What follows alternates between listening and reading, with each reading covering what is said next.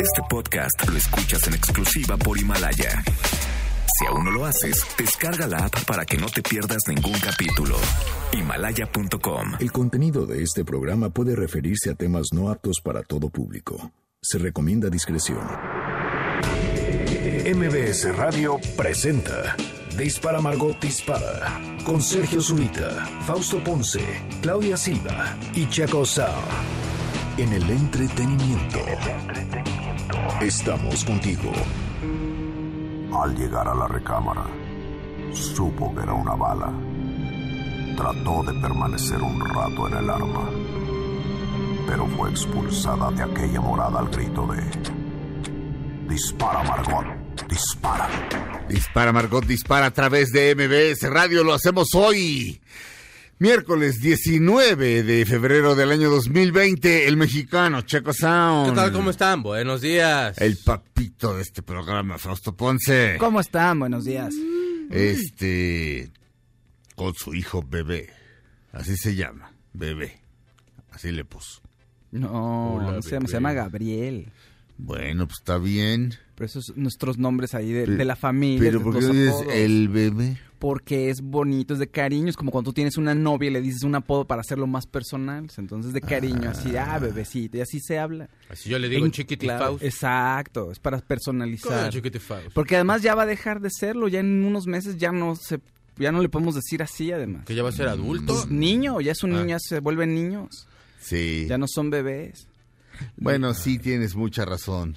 Bueno, Claudia Silva este amaneció un poco un poco agripada. Entonces, este yo, yo, yo, da- dado el mensaje, yo creo que estará con nosotros el día de mañana. Esperemos que así sea. Por lo pronto, espero que esté reposando y desde aquí le mandamos todo nuestro cariño. Entonces, ya saben, ellos son Checo Sound, ¡Hey! Fausto Ponce. ¡Ey! Y yo, por supuesto, soy. Magnum. Con Fausto Ponce como TC. Felipe Rico como Higgins. Mario Díaz y Marcos Pérez como Zeus y Apolo. Checo Sound como Rick. Y Tom Selleck y yo nos intercambiamos las escenas como Magnum. Así es. Dirigido por Donald P. Belisario. Producida por Donald P. Belisario. Así decía al final. Sí. Sí. Pero aparte, al final de todas esas series, era- alguien decía un chiste y los, los tres se reían. Se quedaba congelada así. Es. Oye, Así es, Yo no he visto la nueva serie de Magnum. Ya ves que hay una nueva serie. No, No, eso es blasfemia. no, tengo ganas de verla, pero sería bueno echarse un clavado a ver. Y un comparativo. No, pues co- no, no, hay cosas que hay Sí. cosas con las que no con las que no se juegan. Si ni. Beverly Hills con la nueva versión que sacaron funcionó.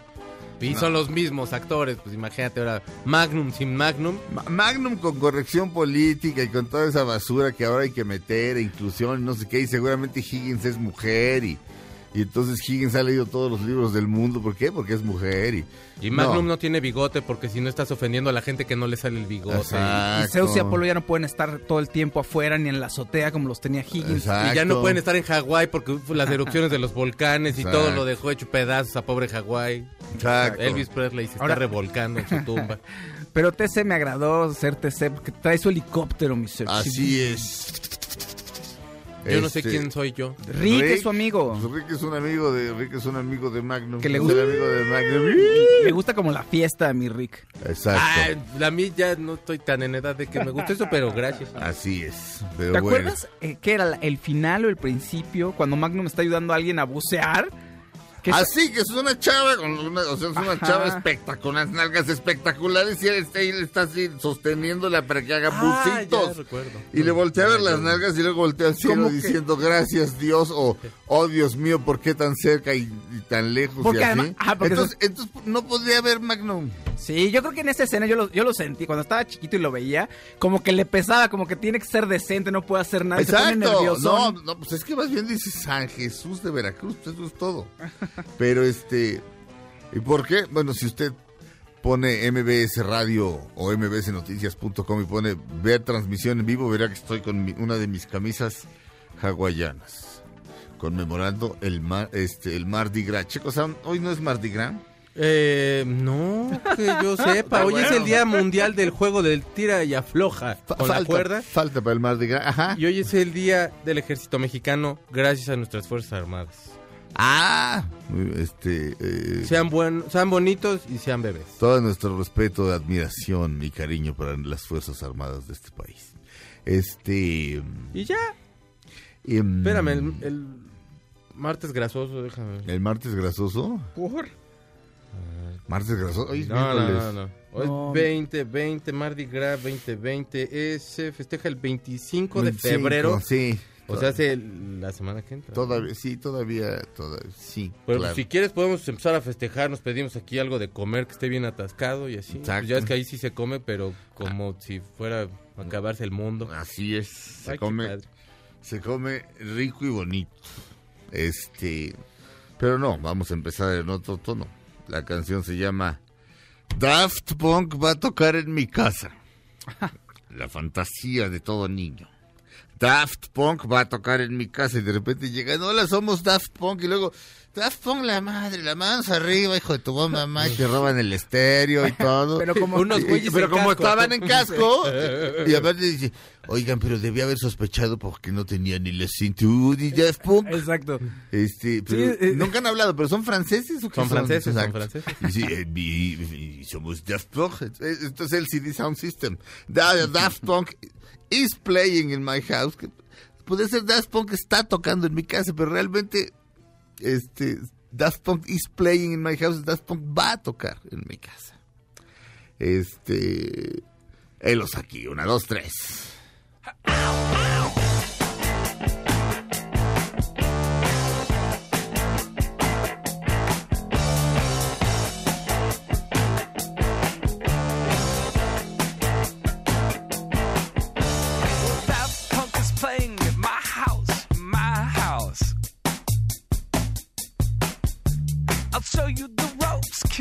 Show you the ropes. Got a bus and a trailer at my house, my house. I- I'll show you the ropes, kid. Show you the ropes.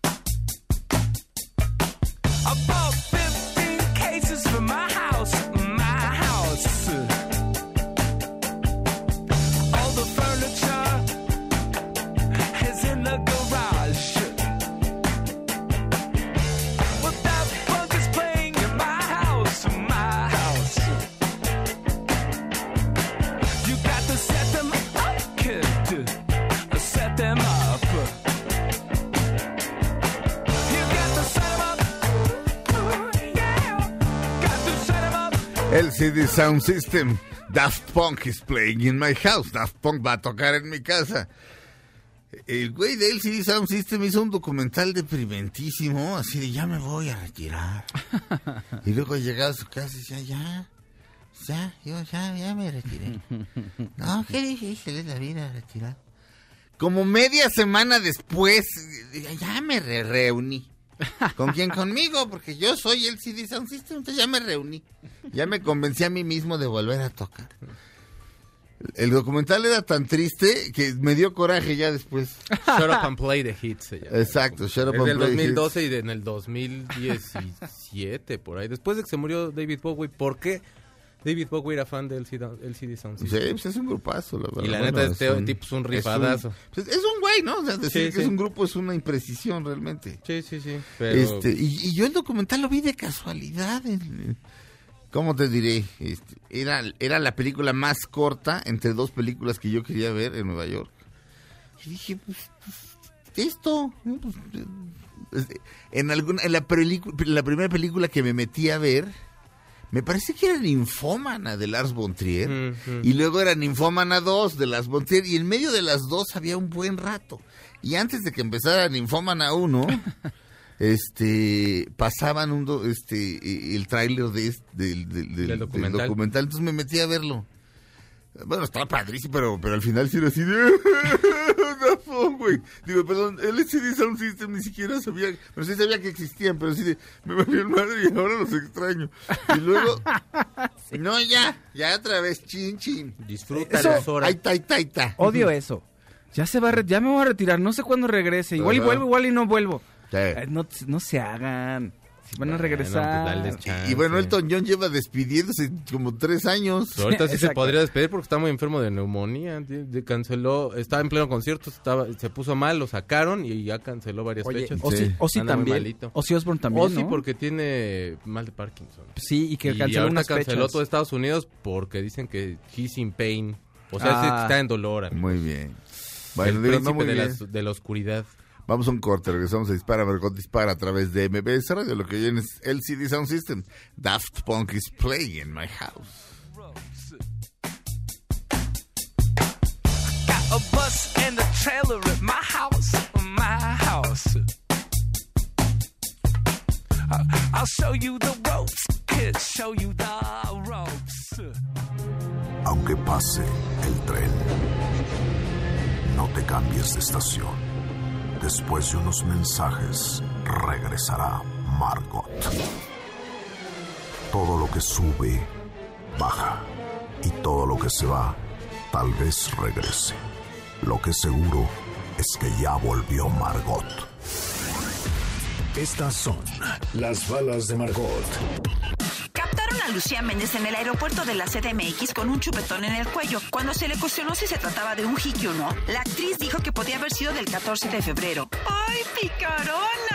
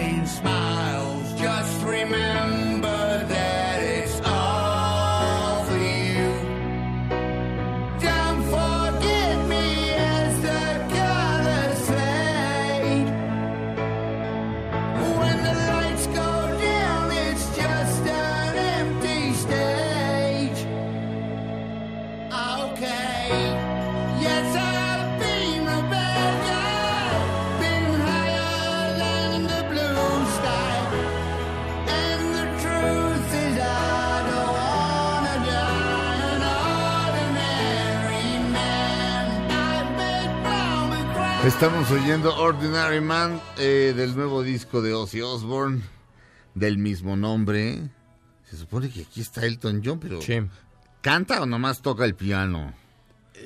A ver, súbele un poquito más, oigamos un poco más. no, lo escuché una vez, ya ni me acuerdo. Yo creo que ahí va. Many Ahí está. times I lost control. Ahí está Elton. A ver, súbele.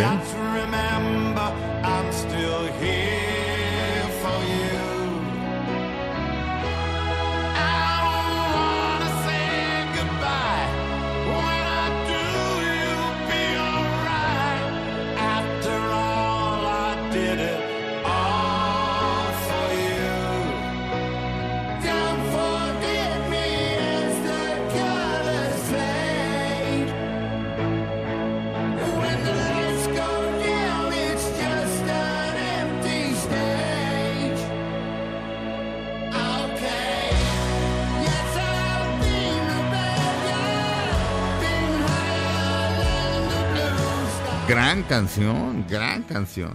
Gran, gran, gran canción. Este, empieza diciendo, yo no estaba preparado para la fama, de pronto todo el mundo sabía mi nombre, no más noches solas, todo te lo debo a ti. Pero ese tú es el público, o más bien todo se lo debo a ustedes. He viajado muchas millas, he visto lágrimas, he visto risas. Este, solo recuerden que es todo por ustedes. Este, no me olviden mientras los colores se, se ¿Diluyen? se diluyen, sí. Cuando las luces se apagan solamente es un escenario vacío. Sí, sí, sí, he sido un tipo malo. He estado más alto que el cielo azul. O sea, he estado más drogado. High, está, sí, he estado más drogado que... Sí, más alto que el cielo. He estado más arriba que el cielo azul. Quiere decir que he estado completamente hasta mi mother. Y la verdad es que no quiero morir como un hombre ordinario. Hice llorar a mi mamá. No sé por qué sigo vivo. Pero la verdad es que no quiero morir como un hombre ordinario. Muchas veces perdí el control. Trataron de matar mi rock and roll. Solamente recuerden, eh, sigo aquí por ustedes. No quiero decir adiós. Ah, qué gran canción. Este, Ozzy Osbourne. Y de repente dije, pues, la letra podía ser de Bernie. No, escrita por Ozzy Osbourne, Andrew Watman, Chad Smith, Billy Welsh y Duff McKagan. El de Guns. Ajá. Sí, toca con el... Chad con- Smith es el baterista de los Chili Peppers, ¿no? Sí. Ese, ¿Sí?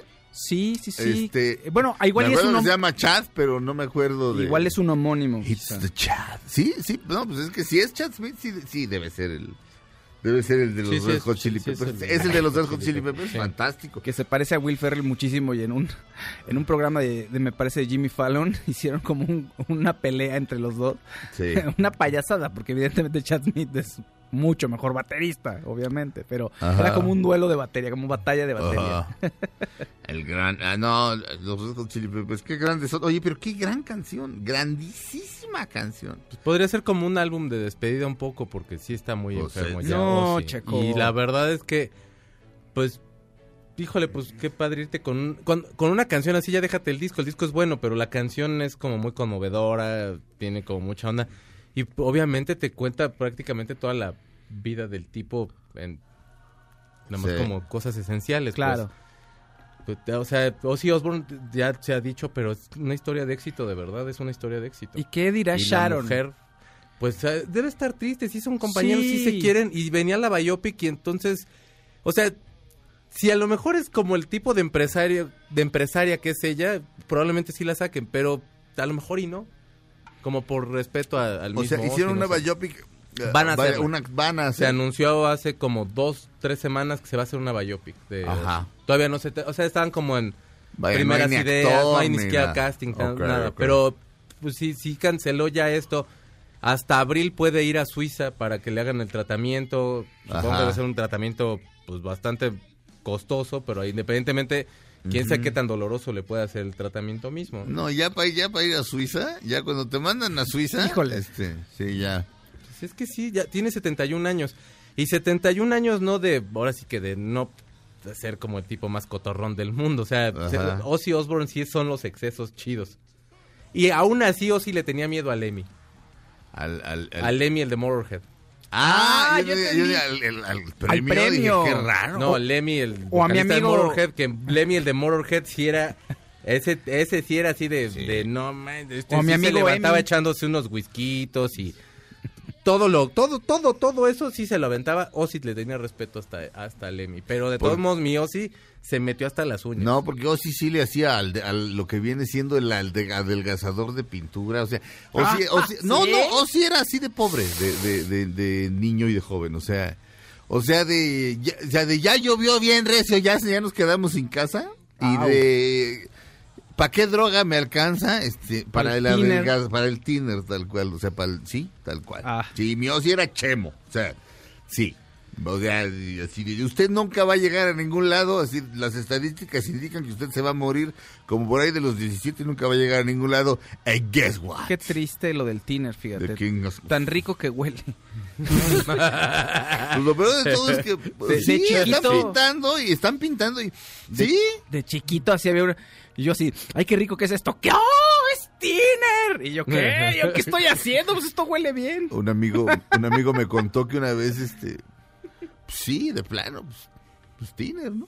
híjole híjole Y entonces de repente dice, No. no. y de repente dice, y entonces me puse a ver el béisbol, dice, y el, el toro Valen, pichaba el gordo Valenzuela, o sea, la- ese- sí, lanzaba la pelota el Fernando Valenzuela y, y la lanzaba siete veces. O sea, todo, todo pasaba siete veces, veces. o sea, aventaba y fum, fum, fum, fum, fum, fum, Qué loco. siete Ajá, veces. ajá. Sí, sí. Entonces, luego le mandé un viper que decía siete veces, ya deja el tiner, ya deja el tiner, ya deja el tiner, ya deja el tiner. Regresamos a Dispara, Margot Dispara a través de BBS Radio. Les recuerdo que yo soy Sergio Zurita, el hombre que contó el chiste del hombre invisible.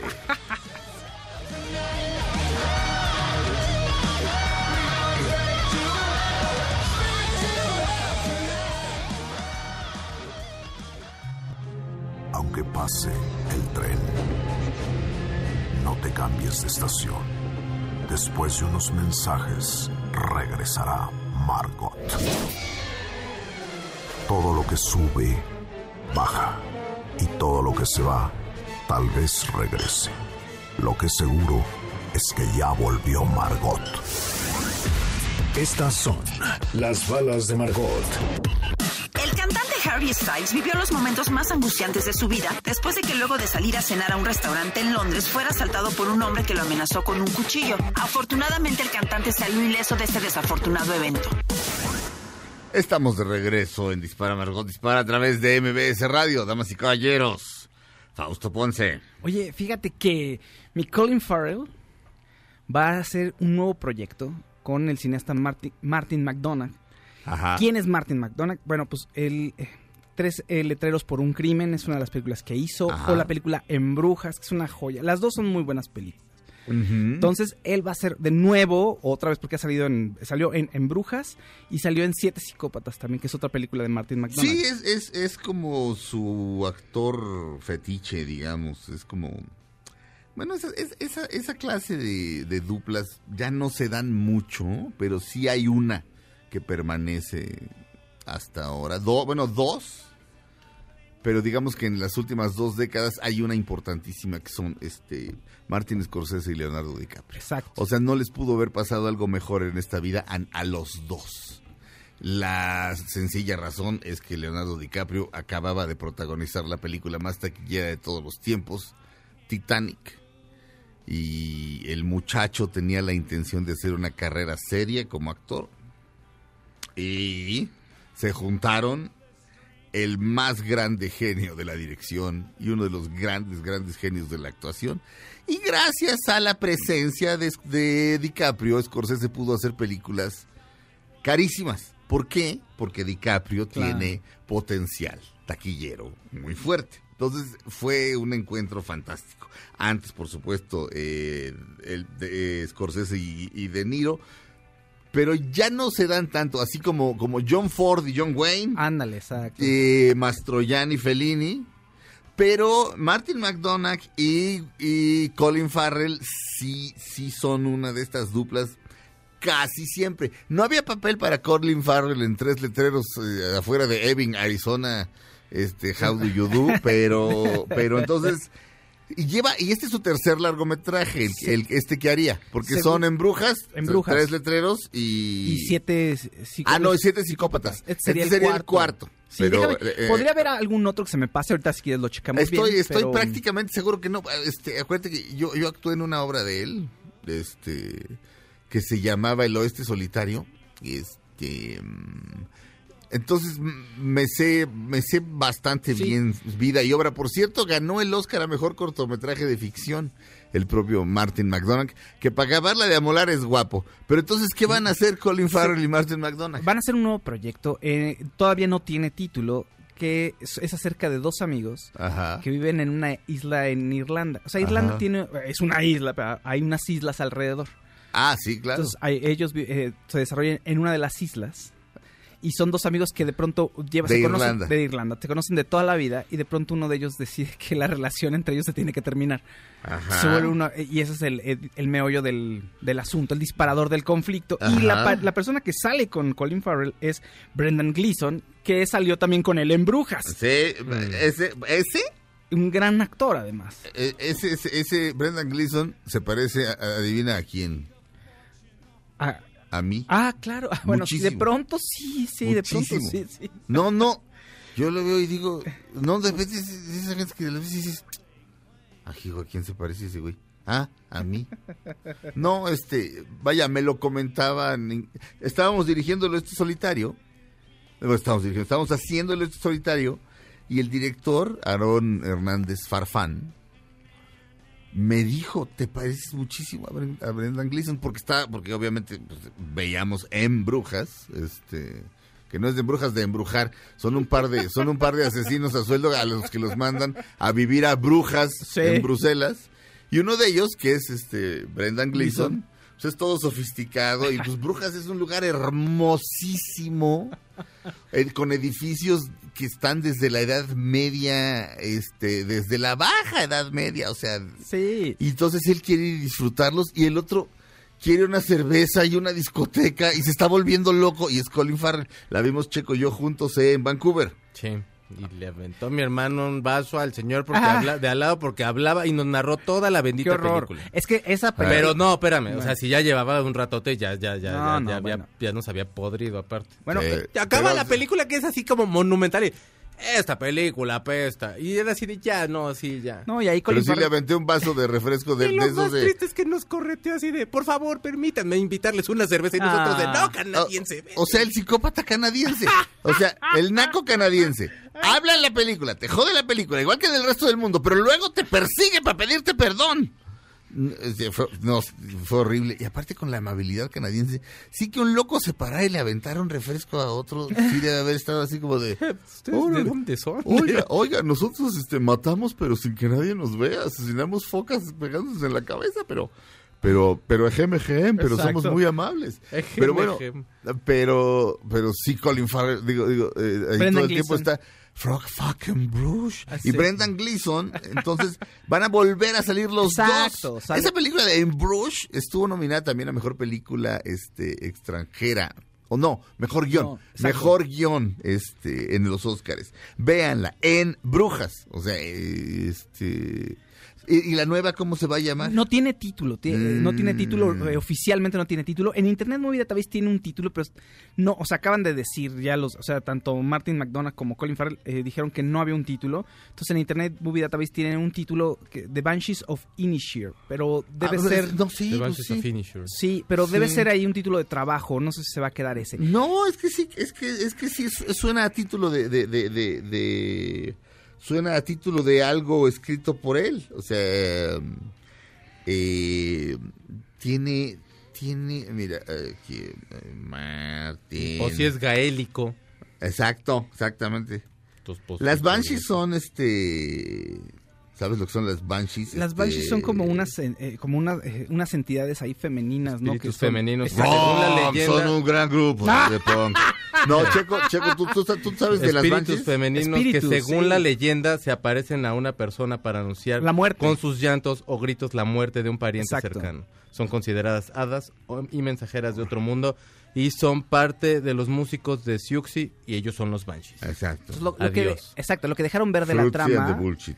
Oye, respétala. No, es una mujer preciosa. No, no, quiere. es preciosa, pero cuando vino, este, estaba como fea y drogada No, y pero sabes que luego, populista. luego ya sacó su disco sola y no, hombre, se veía bien guapísima. No, está preciosa. Quién sabe que sea de preciosa. ahorita, pero Bueno, pues esta eh, se relaciona, porque te digo que la trama son de dos amigos, se conocen de toda la vida, y uno de ellos le dice que su relación va a terminar. Ajá. ¿no? Pero lo que se ha dado a conocer los medios no se dice por qué. Entonces, pues, si es de Banshees, Ajá. quiere decir que sí hay el, el anunciamiento de que algo va a acabar, ¿no? Eh. O algo va a se va a terminar. Pero mira los títulos. Él es este.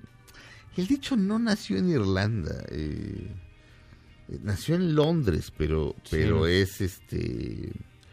Pero vaya, tiene sangre irlandesa. McDonagh es un, es un apellido irlandés. Y cuenta la leyenda que un día se encerró y dijo: Voy a escribir unas obras de teatro. ¿En Y serio? por ahí sí. Y salió con, con, eh, dicen que por lo menos salió de ahí muy poco después con la trilogía de Linan, que es eh, La Reina de Belleza de Linan, A Skull in Connemara, este, o sea, un cráneo, un cráneo en Connemara, este, y The Lonesome West, el oeste solitario, que es en la que actué yo con la gran eh, Sofía Alexander Katz, Antonio Vega y Andrés Montiel. Donde estabas espectacular, que todos te fuimos a ver, todos los que te queremos te fuimos a ver. Este. Y, que, y brincabas en la mesa así. yo sí te fui a ver, Ah, ¿eh? sí, sí. Yo sí te fui a ver porque te Ah, ya quiero. ves. Porque Pero, pero además. somos estuvo- hermanos. pero estuvo chida la obra. ¿Cómo no? Ay, veía guapísima, sí, sí, sí, Oh, sí, sí, Me faltan cómo no. como como de aquí a Perisur del sí, sí, sí, sí, sí, sí. Sí. Sí, cómo no. Aquí está este. Y hay mira, las obras de Martin McDonald se llaman The Cripple of Inishman. Que esa, eh, esa me tocó verla con, con Harry Potter. Ah, ¿Cómo ¿en se serio? llama? Daniel Radcliffe. Con Daniel Radcliffe. Sí. The Lieutenant of Inishmore. Y aquí está The Banshee of Inisheer. Así. Este, es decir, no ha sido producida y no ha sido publicada. Y dice, es un Ah. retrato de un escritor eh, este, eh, que está envejeciendo eh, with declining skills. Sus habilidades están decayendo. Otras obras son de Pillowman, que, la, que, pueden ir a verla ahora. eh, y la, pero la pusieron con esta mujer. eh, ay, Dios. Ya, to- to- to- sí, todos los programas son así de. Fíjense que. este, ¿Cómo se llama esta chava? No, pues Silvia Pinal. Ah, bueno, ella salió en esta película. ¿Cómo se llama? El Inocente. Sí, bueno, El Inocente. Y en El Inocente salía con Pedro Infante. Bueno, sí, con Pedro Infante. Y la película, eh, Pedro Infante era un. Tenía una grúa. Exacto, tenía una grúa. El programa Con Regina Blandón, Pablo Exacto. Perroni, Enrique Arce, Alfonso Borbolla, Andrea Biestro, Adrián Pola y María Perroni Garza. Bueno, a mí me tocó. y ya mí- se acabó el 11 de diciembre del 2000, del año pasado, pues. Ah, pues, Pero a- es de Pillowman. A lo mejor reto- a lo mejor retoman. Este, la- el, el protagonista de esa obra es un hombre y estuvo una temporada con un con un chavo, un actorazo y, y muy bien y luego decidieron hacerla Con una chica. con con Regina que pues si queda que bueno, o sea, porque hay cosas que hay cosas que no, no, no, o sea, sí por qué no pero no estoy seguro si estarían en la misma cárcel. Eh, En, en fin. eh, Pues que pero nunca fuera fue- de eso, Esta de Banshees of Finisher nunca fue editada por McDonald's porque Ajá. dice que no era lo suficientemente buena. Ah. Entonces seguramente la siguió trabajando y ahora la va a llevar al cine. Ah, y mira, fíjate, Por eso, porque ahorita- es parte de una trilogía, de una trilogía que se llama The Arabian Island. Y ahorita que dijiste que había un escritor, entonces ya comple- completamos un poquito más la trama. Entonces, uno de Sí. ellos, uno de los amigos es escritor, seguramente va a morir. Eh, aquí por dice eso de the, Banshees. the, Ar- Aran- the- the the Aran Aran Island Island Tri- Trilogy. O sea, Inishman es una de las islas, Inishmore es otra de las islas e. Inisheer es la otra. Ah, con razón los Waterboys empiezan este un rolón con eh, hablando de Inisheer. Shh, shh. Qué bueno, los quiero Waterboys. Regresamos a Dispara, Margot Dispara después de un corte. eh, en serio, ve- vean, eh, bueno, obviamente tres letreros afuera de... ¿Cómo se llama? Tres, tres letreros Aquí de le pusieron, mamá. aquí le pusieron tres letreros por un crimen, ¿no? Bueno, Frances McDormand, su segundo Oscar, esa. Pero Martin McDonagh, sigan lo que haga. Creo que se va a montar una de estas obras que acabo de mencionar próximamente en México. Espero que sí. Regresamos a Dispara Margot Dispara a través de MBS Radio.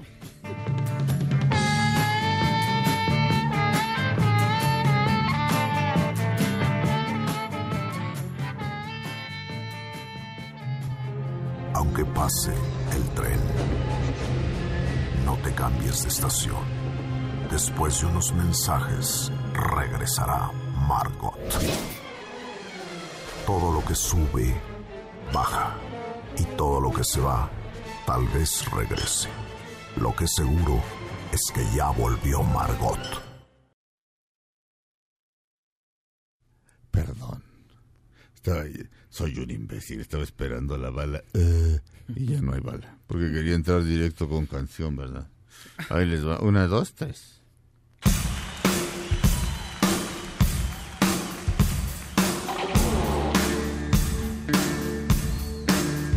Tenemos, tenemos 10 pases dobles para verlo a él.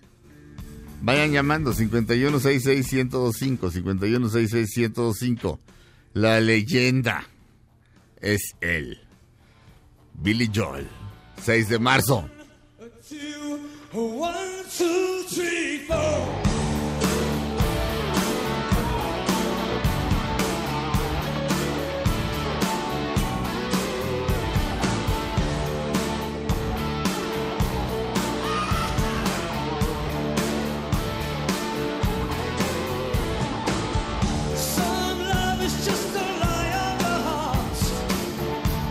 ¡Qué bárbaro!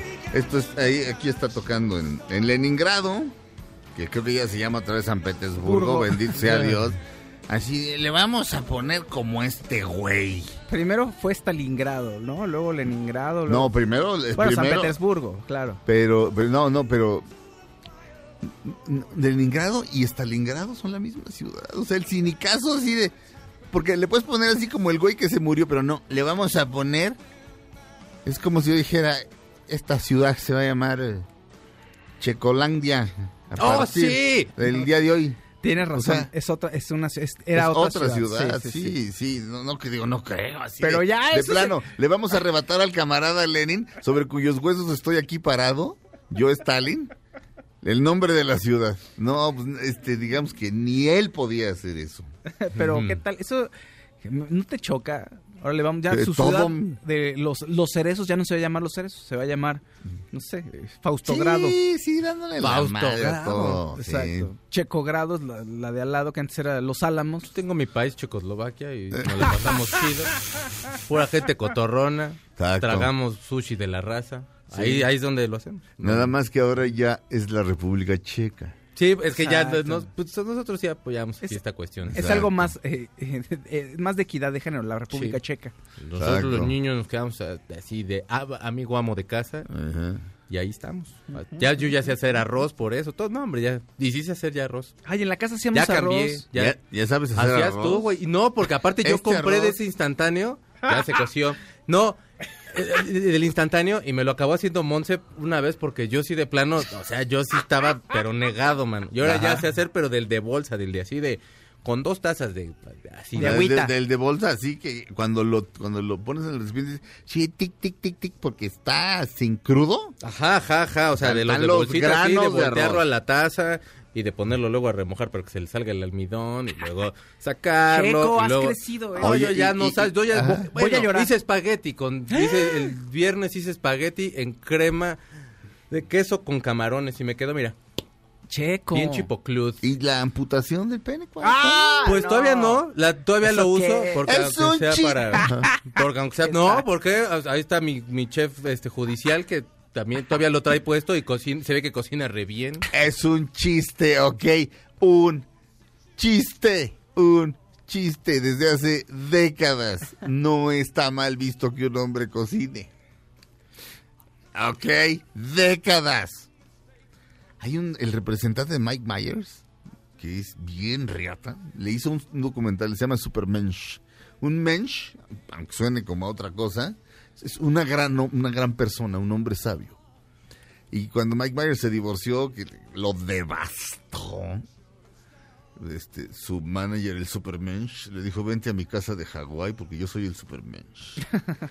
y de pronto se le ocurrió, más bien se le, se le acercaron un par de chefs y le dicen, oye, güey, básicamente nosotros somos, somos fabulosos, este, no habrá manera como de, como de que seas nuestro manager. Digo, yo sé que es una jalada de los pelos, Supermensch. No sé cómo se llama el Supermensch, ¿no?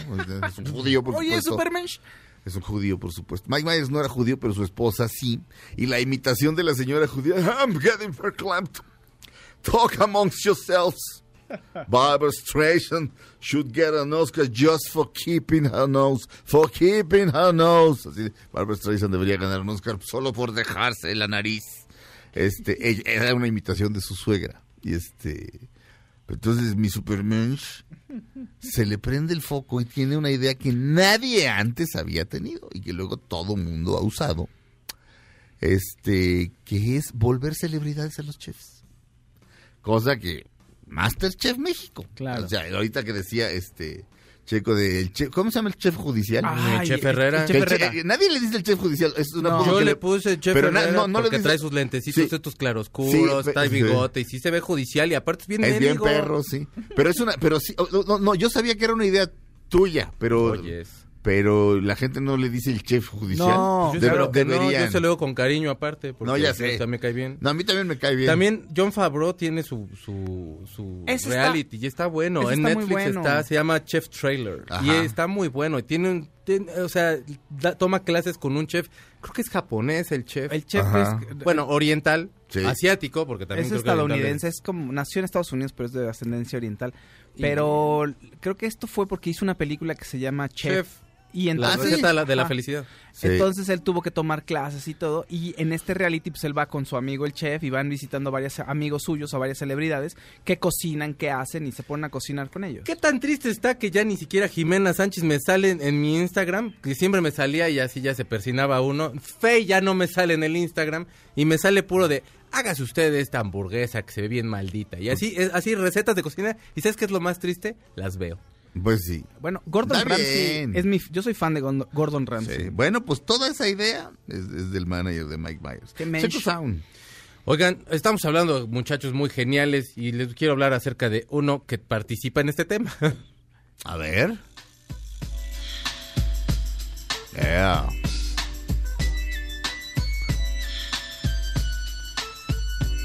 West Coast. El que está cantando, obviamente, es un muchacho muy guapísimo que se llama Snoop Dogg. Ajá. Participa en este tema con Dr. Dre del disco Chronic de 1992. La canción se llama Nothing But a G Thank. Y bueno, ¿por qué vamos a hablar de Snoopy? Porque fíjate que Snoop Dogg tiene como un fetiche súper fuerte con la música banda.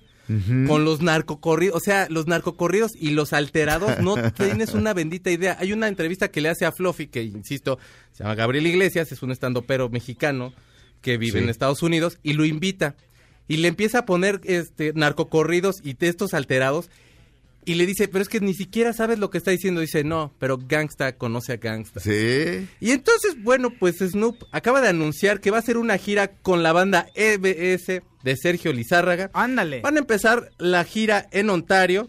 Se va a llevar a cabo el 7 de noviembre en la Arena Toyota. Y bueno, pues la gira se va a llamar Dos Culturas, Una Unión. Y bueno, pues es es en serio, él vino, él, él los mandó llevar a Los Ángeles, Ajá. nada más a dos integrantes. Y bueno, empezaron a planear como todo lo de la gira, pero de verdad, o sea, de verdad, de verdad, yo creo que no hay a lo mejor un tipo que sepa más ahorita de la música regional mexicana en todos los sentidos, el- o sea, de- desde la banda, el ranchero, los narcocorridos, todo eso, que Snoopy. En serio está, pero denso, denso, denso al respecto. Y bueno, ya se va a hacer gira juntos. Podría estar interesante y cotorro. Ey, una vez yo le propuse a un integrante de la banda del Recodo que hicieran algo, no eso, pero dije, ¿por qué no?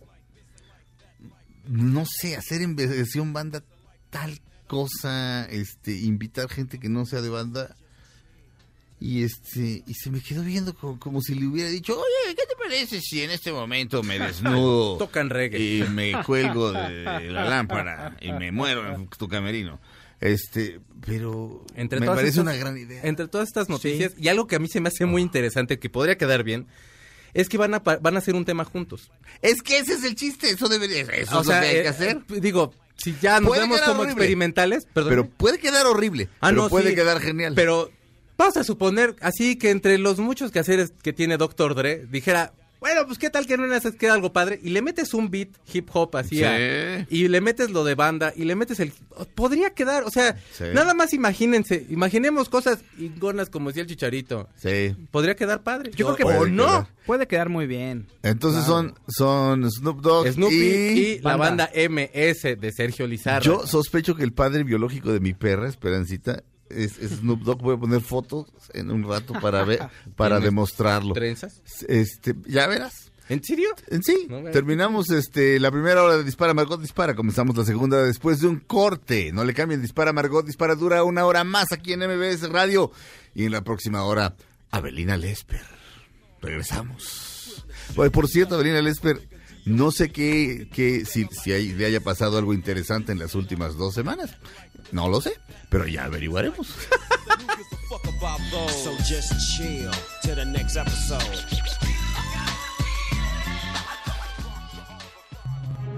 Aunque pase el tren, no te cambies de estación. Después de unos mensajes, regresará Margot. Todo lo que sube, baja. Y todo lo que se va, tal vez regrese. Lo que seguro es que ya volvió Margot. Dispara Margot Dispara a través de MBS Radio. Comenzamos nuestra segunda hora de transmisiones de hoy, miércoles 19 de febrero del año 2020. Estamos haciendo Dispara Margot Dispara, el mexicano Checo Sound, ¿Qué tal? ¿Cómo están? Buenos días. el papito Fausto Ponce, ¿Cómo están? Buenos días. este, la silla de Claudia Silva.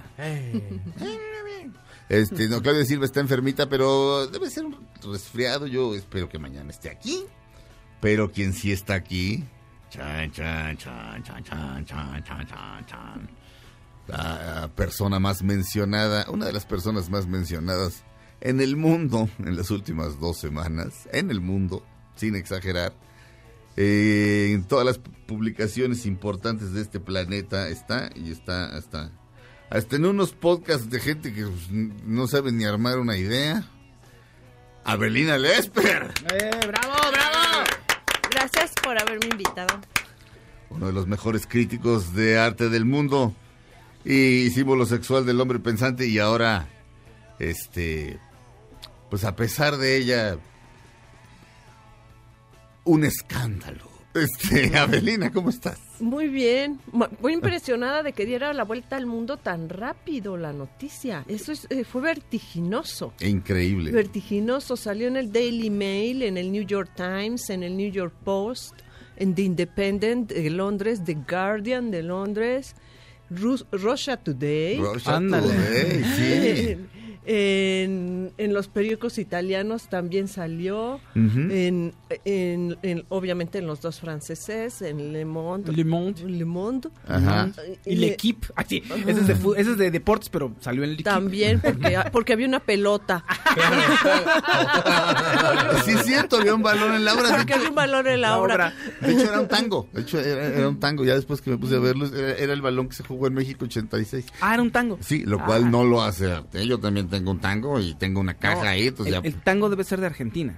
El de México 86 es az- a- aztec. No, ¿cómo le pusieron aquí? No importa. Ver, no importa. Este, O, se jugó con do- el mismo valor en dos mundiales, puede ser también. Estoy casi seguro, Puede ser, puede ser. Aquí este, le hubieran podido poner michote. Podría haber sido, pero estoy, este, estoy, eh, estoy, eh, no tienes razón, pero es que Sí, es si el no es Azteca. ok, entonces es de entonces cómo se llamó el de España 82 Ahorita el te- balón, pero digo, eh, eh, digo, lo averiguamos este fuera del aire.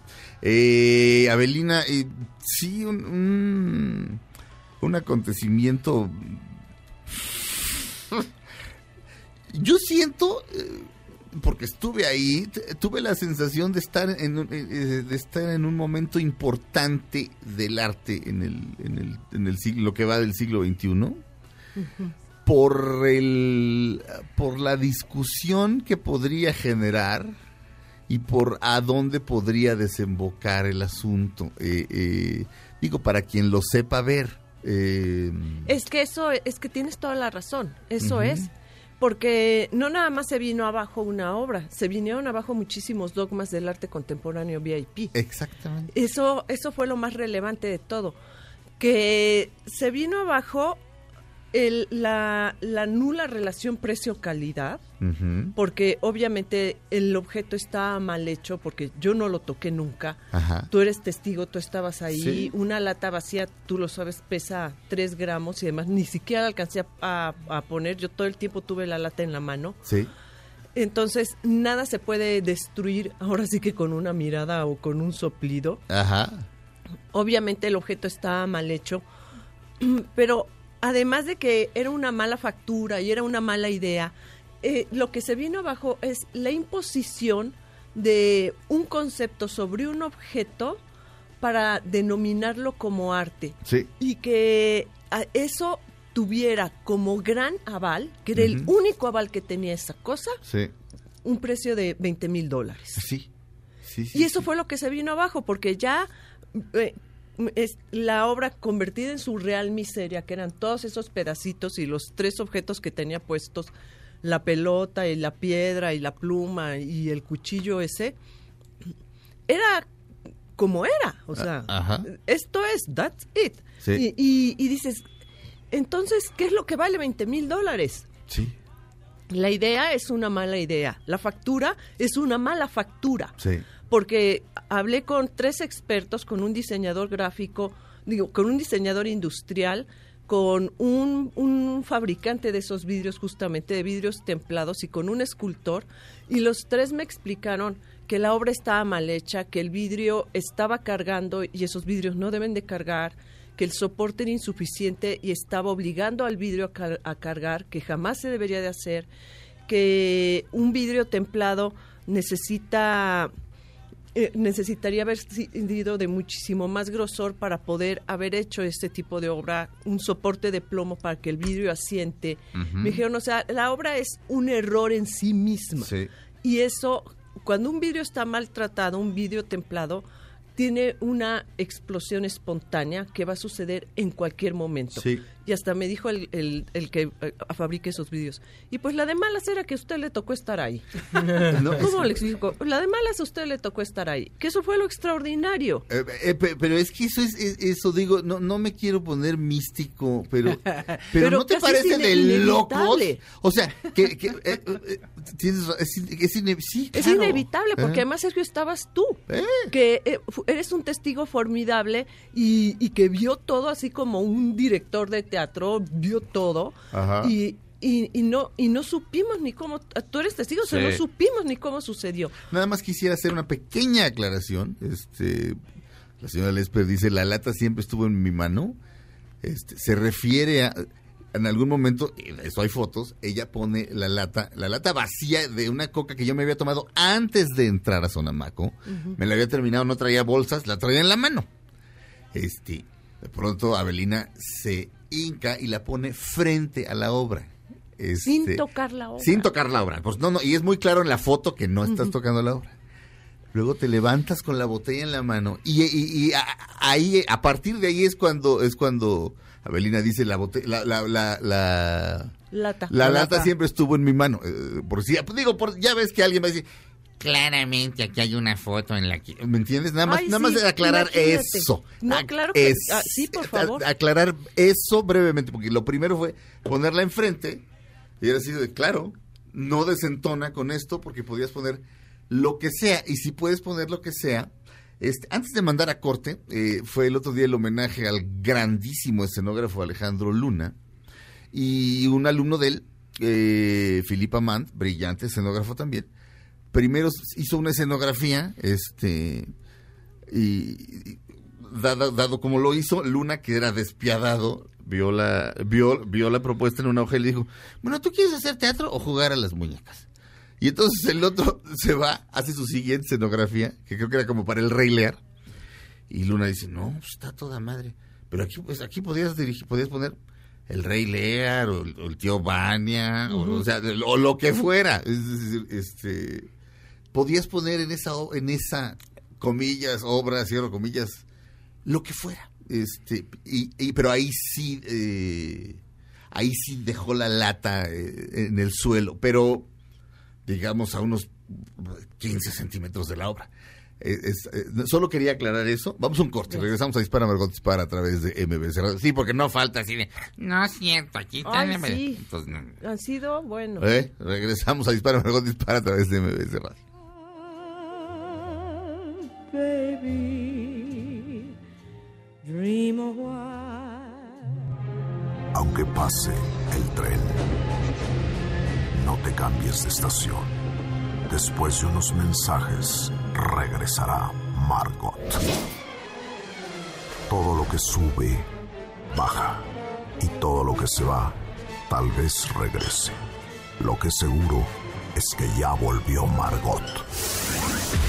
Estas son las balas de Margot.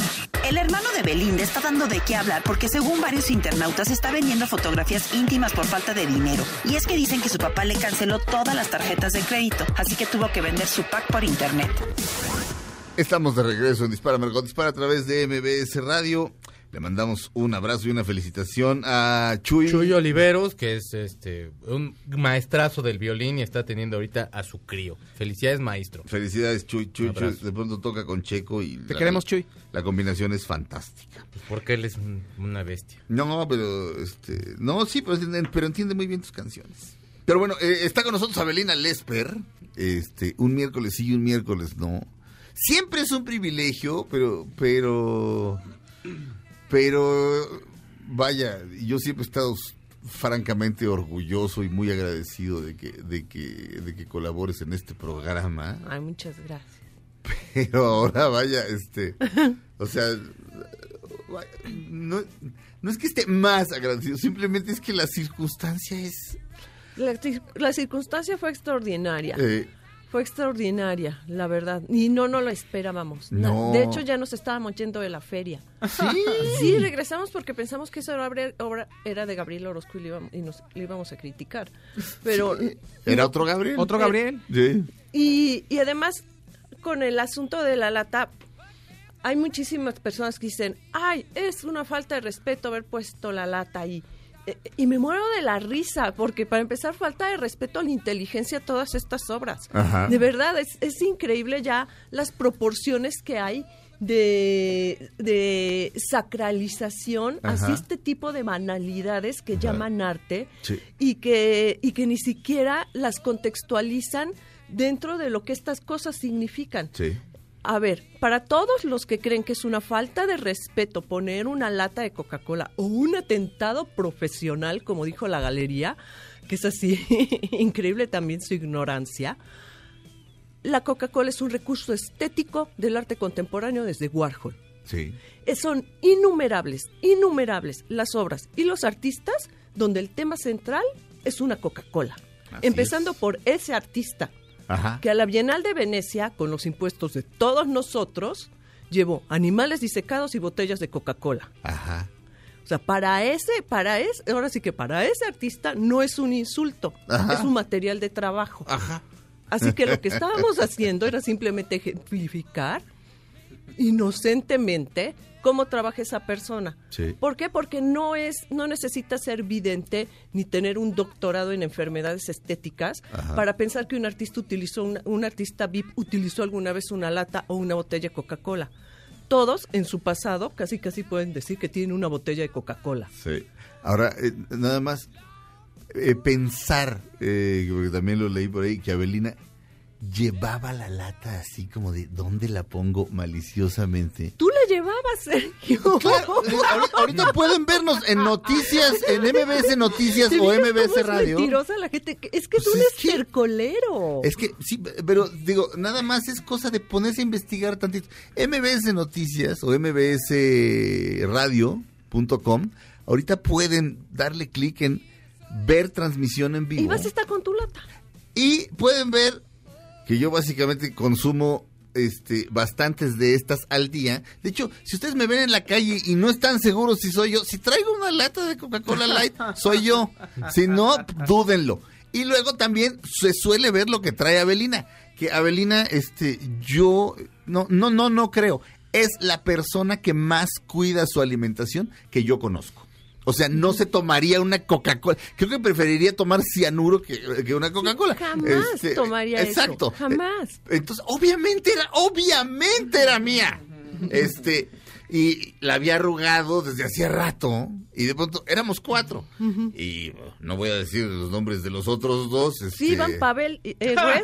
Ah, bueno. Iván Pavel Legüez, un, un muralista que vino de, de- de Ecuador, de- es, es quiteño, y, venía Eco, Eco. que hizo los dibujos de las fotografías. Sí, de, de nuestras fotografías, el gran, el gran. Eco de la Garza. ¿Cómo, cómo, cómo le llamaríamos a ilustrador? Eh, Es dibujante. Dibujante. Es de lo- Sí. Además es de los, de los pocos que se dedican exclusivamente al dibujo, de los pocos sí. artistas. Bueno, el gran dibujante Eco, es- es- estábamos, eh, eh, pensábamos que era de Gabriel Orozco la pieza, entonces yo me acerco, me acerco ahí a, a- estaban Abelina, Eco y, y, y Pavel, este, porque yo me entretuve con otro artista que está, esto parte de la anécdota también es algo importante.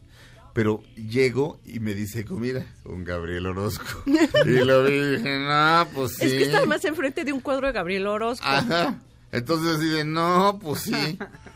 Y entonces me dice, oye, pero esa pieza que traes tú ahí, o sea, la lata arrugada de refresco. Y digo, no, no, esto es un ready made, no, no, esto, es- esto es algo Sí, ya perrísimo. estábamos riéndonos. esto de no eso. se consigue. Abelina en ese momento, de manera espontánea, toma la lata de mi mano y la pone enfrente de la obra. Y yo, ja, ja, ja. lo que más me gusta de la foto es que me veo delgado. Pero la importancia del asunto es que Abelina pone la, foto ja, ja, ja. levanta la lata. Milésimas de segundo después, esa madre estalla. Este, por otro lado, tenía una piedra partida a la mitad. O sea, ¿cómo partieron la piedra? No sé, o quizá ya la encontraron partida. Pero una piedra, una piedra, piedra del tamaño de mi iPad. O sea, una piedra tiene una densidad, o sea, pesa esa madre. Pesa y tenía un tornillote. Un pesa tornillo en medio para poder poner un, u- u- de un lado del vidrio un, u- este, un pedazo y del otro el otro. Y si no está perfectamente, ahora sí que eh, machada una mitad con la otra, este, el tornillo hace palanca. O sea, eso se iba a reventar un segundo antes, un segundo después. Tal vez no se hubiera reventado este en, en la feria, pero sí durante la transportación del... O- Bueno, eso me dijeron también en, el, en, el- en la investigación que hice, Ajá. porque así que el mundo es muy chiquito y los que transportan obras, todos son los mismos. Entonces investigué y me dijeron, esa cosa la movieron desarmada y la volvieron a armar en, armar en la feria. Claro. Entonces me dijeron, el vidrio, si fue ligeramente más tensado al volverla a armar, Ujú. ese vidrio iba a estallar, porque los vidrios te- mal templados quedan con una li- milimétrica curvatura, que en el momento de poner el, el, el soporte, que además estaba, era de latón, era nada para lo que esa cosa pesaba. Sí. Nada, el, el latón es súper flexible, es así ligerísimo. De verdad, ¿sabes lo que demuestra este, esta persona? Una enorme ignorancia en el manejo de los materiales. Ya no digamos la ignorancia de Cuauhtémoc Medina que dijo que había roto el equilibrio delicado de los objetos. Bueno, No, él que es un propagandista de la mediocridad, Sí. obviamente tenía que abrir su gran boca. Sí. Pero la, la cosa estaba, me dijeron, con que la hubieran forzado un poco al meterle en el soporte, eso iba a terminar estallando en cualquier momento. Y, y- y nosotros estábamos ahí. Obviamente que es un vidrio templado que es de seguridad con el que construyen edificios, hacen muebles, hacen cancelería de baño y demás, pues no se puede romper porque lo veas, porque le acerques algo, porque le soples. Se puede romper nada más cuando está mal templado y mal cortado. Sí. Y, y también eso me lo dijo el un escultor, me dijo, esos agujeros que le hicieron ya fragilizaron y fragmentaron el vidrio. Por Aunque tú no lo veas, ese vidrio ya está fragmentado, porque un vidrio templado no se debe de andar perforando de esa manera. De hecho, un vidrio templado, este, no es buena idea estar eh, cambiándole la temperatura en un automóvil a- al vidrio templado del parabrisas. El, el vidrio templado del parabrisas, este, de un automóvil, este, protege, por supuesto, al, al, al conductor en caso de un impacto, para que ese vidrio se rompa en mil pedacitos y, y le haga menos daño. O sea, que aparte del guamazo, o sea, que el guamazo no sea tan fuerte, porque con otro vidrio, este, pues, pues obviamente, pues ahí dejas la cabeza, ¿no? Y cuando se parte, pues, son navajas que te pueden perforar. Entonces ese vidrio se rompe rapidísimo. Entonces estarle cambiando la temperatura al automóvil, es eso ya puede dañar el, el vidrio. Lo bueno es que pues, si se daña, pues un, día llegas a tu coche y está pues, así todo cuarteado y eso es todo. Pero, pero Pero, no, Eh. pero, pero me acusaron con una enorme irresponsabilidad de que rompí algo que ni siquiera toqué. Me acusaron con una enorme irresponsabilidad de que era una falta de respeto a la Coca-Cola cuando es una herramienta del mismo artista. Cuando tienen ahí a Gabriel Orozco con un eh, anaquel lleno de Coca-Cola con, con sus etiquetas, Sildo Meireles, Andy Warhol. O sea, es así, es interminable, te digo, la lista de artistas. Entonces, esto se, se extrapoló, ¿por qué? Porque a muchísima gente le dio oportunidad del linchamiento. Obviamente, todo el mundo aprovechó para linchar y aprovechó para existir. Eh. Muchísima gente ahorita abre la boca porque es un momento de existir. Claro. Y, y, y, y no, y, y no, no quieren, quieren tapar con todos, to- con todos sus ataques la realidad que hay atrás de todo esto sí. que esos objetos ni siquiera están bien construidos y que no hay nada, no hay un solo valor estético, no hay un solo valor intelectual, no hay un solo valor creativo que soporte que esas cosas cuesten 20 mil dólares o 10 mil dólares o lo que sea. En promedio, ese, ese, ese objeto, distintas personas me lo presupuestaron. Volverlo a hacer entre 7 mil y 4 mil pesos. Claro. Sí, sí. ¿Qué no es el resto del dinero? Ajá. O sea, ¿qué es el resto de los 19.500 dólares? Pues la idea. el nombre de alguien que nadie conocía su nombre hasta que me- nos aparecimos nosotros ahí, Sí. porque hubiera- ese, ese tipo hubiera seguido en su somnoliento anonimato el resto de sus días si no llegamos ese día a la feria. Sí. Igual la obra no se hubiera vendido, era sábado, estaba sin venderse. Sí. Entonces, ¿qué es lo que cuestan los otros 19.500 dólares? Pues, ¿qué es lo que estamos vendiendo? Pues el dogma del arte contemporáneo. Tal cual. Es lo que están vendiendo. Ah, Están vendiendo el hecho de que estos objetos no tienen otra razón de ser más que eso, la venta, el dinero. Porque si le sacas eso, 20 mil dólares, pues felicidades, repártete el dinero porque te sacaste literalmente el melate con esto. Regresamos a Dispara Margot Dispara a través de MBS Radio. Después de un corte. Él es. Este. ¿Es Miles Davis? No, no, pues no, en fin, estoy sordo. Regresamos a Dispara Margot Dispara a través de MBS Radio. Ven, tanto trabajo que cuesta, que cuesta aprender a tocar la trompeta para que luego llegue un güey y ponga un vidrio y unas plumas y diga esto es arte, güey. Exacto. Eso molesta. Regresamos a Dispara Margot Dispara a través de MBS Radio.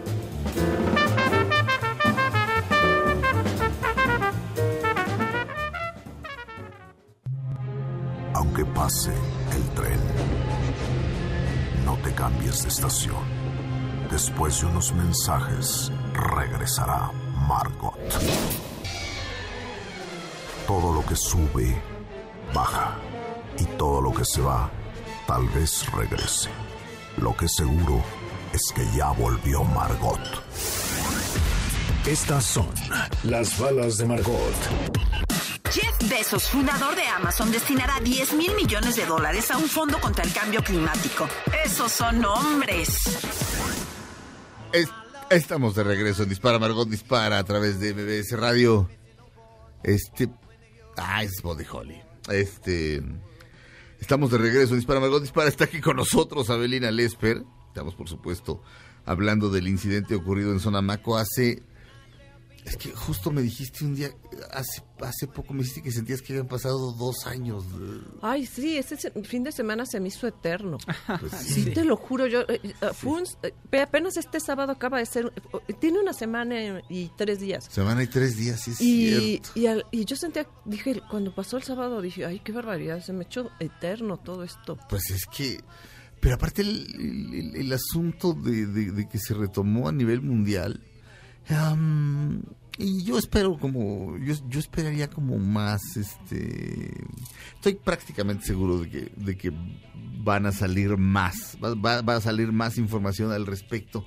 Este, y independientemente de que, de que sabemos que, que, que eso no cuesta 20 mil dólares, sino vamos a irnos, irnos para arriba, 7.500 pesos, decías, y, lo demás es la idea, que, que de por sí no es una buena idea. Este. mm,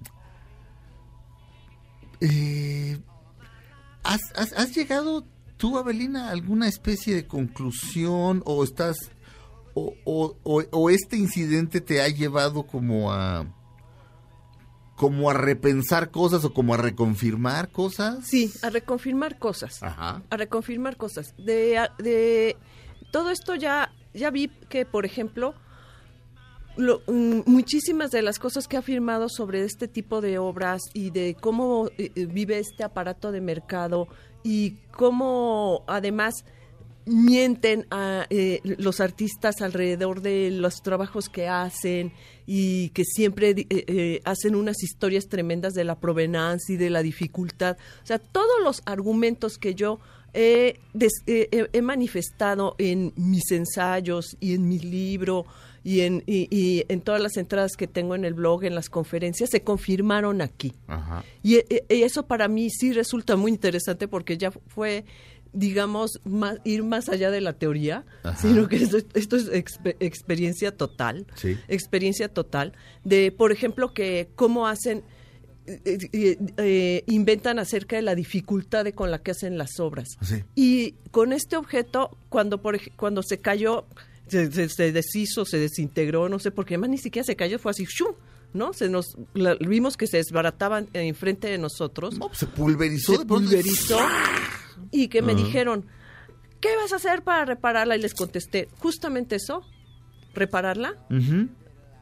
Es una restauración normal, o sea, dame los objetos, dame las medidas, dame unas fotografías y te lo regreso hecho. Sí.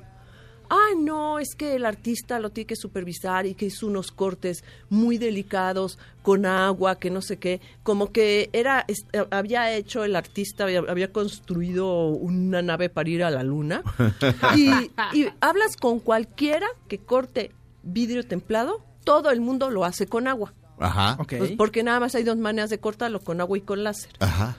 Y todo el mundo lo hace con agua. Sí. Y de todas maneras te dicen, y si está mal cortado, se va a fracturar eso en cualquier momento. Lolo te lo dicen. Sí. Todo el mundo. Pero era así como, como que lo había cortado, co- como que era una cosa de, de, eh, mágica o, o algo así misterioso. Lo cortó con agua. Sí. Y el mismo artista inventando. No, esta obra es irreparable, ya no la puedo volver a hacer, no va a quedar. Los cortes milimétricos. ¿Cuáles cortes milimétricos? Que deje de estar choreando. Ajá. O sea, es un proceso industrial de taller, punto. La mandó a hacer un, un pintor, un amigo mío, generosísimo, me dijo, mira, te doy un cuadro que Ajá. vale muchísimo más que esa obra para que ya se callen. Ajá. O, o dame esas cosas y te las hago otra vez en mi taller. Corte con agua que hacemos eh, eh, sin ningún problema. Ajá. O sea, para todo el mundo era la cosa más fácil de, de la vida hacer, pero era Sí. el drama. Ay, ya, es irreparable.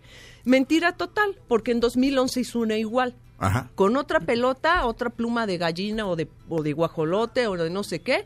Igual. La hizo en 2011, era para- de las cosas que llevó a la Bienal de Venecia. Sí. Entonces, son, te das cuenta que todos son mentiras, pero es que hay que mentir alrededor de esto, porque si no, no lo puedes convertir en arte, porque la primer mentira es que esto es arte. Claro. Sí. Parece, e- es interesante, como decía Sergio, es un momento importante en el, en el arte contemporáneo, porque lo re- de entrada lo retomaron todos los periódicos del mundo, ¿no?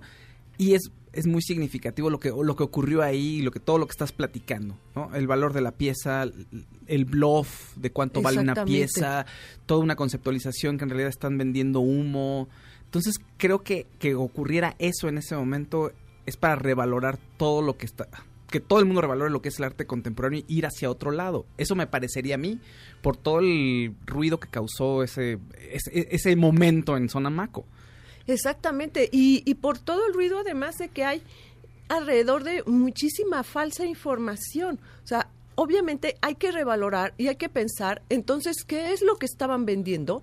¿Qué es lo que hay atrás realmente de estas obras? ¿Y, y por qué son, ahora sí que son tan frágiles que se desmoronan, pero no nada más físicamente, sino conceptualmente? Ajá. Eh, por ejemplo, mucha gente que decía, ay, es que no se pueden tocar las obras, eh, que no, estamos en una feria de arte, punto. Ah, tal vez muchísima gente no ha ido a una feria de arte y es increíble que hasta los de la galería no se comporten como si no supieran lo que es una feria de arte, porque yo me he encontrado con ellos en Art Basel y en muchísimas ferias. Para mí es parte de mi oficio ir a las ferias de arte. He ido infinidad de ferias de arte, no nada más aquí en, en, en, en Estados Unidos, en Europa. En todas las ferias de arte se pueden tocar las obras, porque estás de compras.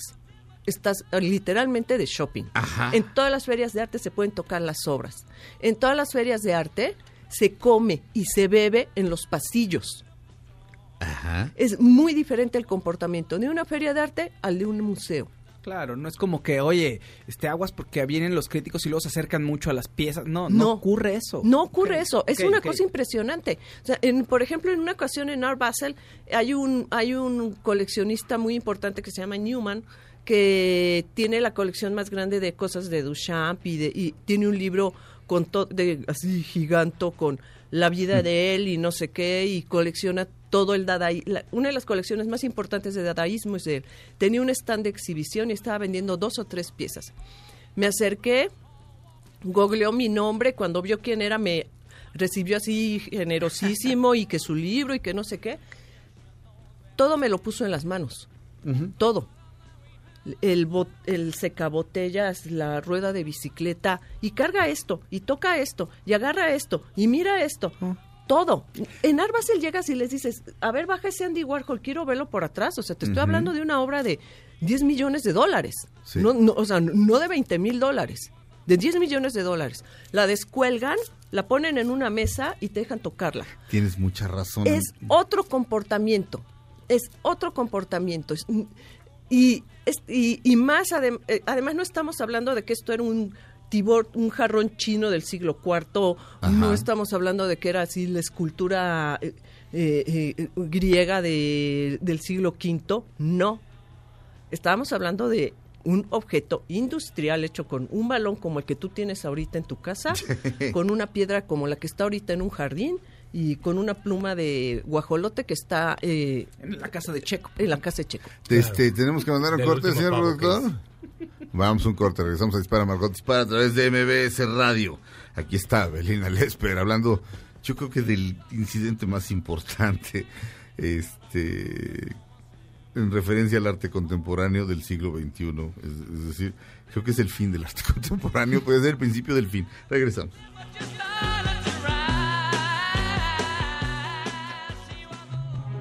Aunque pase el tren, no te cambies de estación. Después de unos mensajes, regresará Margot. Todo lo que sube, baja.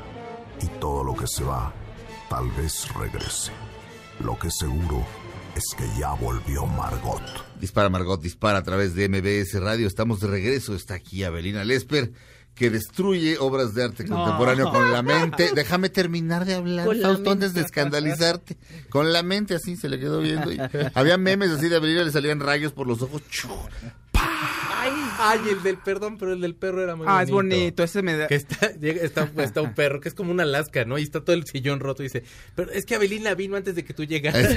Explotó el sillón o algo así. Qué bueno que viniste porque vino Avelina Lesper y explotó el Ay, sillón. qué Es muy lindo. Mira, aquí, aquí veo que a A mí me repetir. mandaron uno y era muchísima basura tirada en el piso, este, un huevo estrellado, puras cosas así. Ajá. Y, y, y decía, Avelina Lesper vino y, y- y explotó la, la, lo que íbamos a llevar, la instalación de la Bienal de Venecia. Hay, hay uno de los Simpsons de, de Rafa, un, un perso- un niño que es bastante menso, entrando por la ventana así con la cabeza. ¡pah! Y Abelina Lesper llegando a Sonamaco. Bueno, es que lo que sucedió también y que es bien- muy importante es que esto se debe de desacralizar. Ah, claro. se debe de desacralizar, la verdad. O sea, no es y como forma de consumo eh, como forma de consumo ya decadente, porque es una forma de consumo decadente, o sea, quien quiera pagar 20 mil dólares por un objeto así, que además se ve mejor, deberían de comprar los pedazos, o sea, si vendió Duchamp el gran vidrio, Eh, después de que lo rompió. Así como quedó, des- como quedó después de que lo rompiste con la mente, quiero, este, insisto. Este, de- después de que después de que estaba después de que nos paramos ahí enfrente de y la cosa estalló, así la deberían de vender. se veía mejor Así lo deberían de vender. Es, es que es que hablando en los términos de arte de ellos, eso Ajá. eso es así. sí O sea, con- con- eh, sigue manteniendo su validez Sí. como tal. Entonces, hay muchísimas hay yo siento que toda la gente que se tiró al piso y demás y que ay, qué barbaridad, es como dice Fausto, sienten que su estatus está amenazado. Sí, claro. ah bueno es que eh, no pues obvi- obviamente Y eso estás- y, y- oye, y- y- y le- y estamos hablando de un estatus económico. Imagínate que alguien pudiera demostrar que el infierno no existe y que el sexo no es pecado. Demostrarlo. Se les acaba el negocio a las religiones organizadas. Claro. Es, esencialmente lo que Abelina está haciendo es eso. Imagínate que, Con el arte. que a nivel religioso Ajá. tú pudieses demostrar que el perdón y el castigo religioso no, bueno, que es lo que hizo las leyes. Ajá. Por eso, por eso en muchísimos lugares quisieron prohibir el matrimonio religioso, porque dijeron, oye, no, lo- los únicos con potestad para casarte, para unir parejas somos nosotros. Ajá. Y cuando llegó la ley y dijo, no, yo también lo puedo hacer, se vino abajo un dogma. Sí. Y entonces es lo que es- estamos presenciando, que se vienen abajo los dogmas Sí. Y que estas cosas no tienen valor económico, que estas cosas no tienen valor conceptual, que estas cosas no tienen y, y- y que además sucedía por algo fortuito. Sí. Porque además, mira, la verdad, ni siquiera es un accidente porque no tocamos eso. O sea, no es así de que, ay, accidentalmente me tropecé con algo. No. O sea, Sí. aquí lo, el, el objeto mismo estaba poniendo en riesgo a la gente de Sonamaco, a la, al, al- a la, al, al supuesto comprador que hubiese llegado a adquirir eso un Ajá. día antes de la feria, que, eh, el improbable comprador de ese objeto, era porque el objeto estaba mal hecho mal hecho, pero lo, lo más importante es que ya el dogma alrededor de esas cosas sí se vio, com- se vio más frágil y más endeble que eso.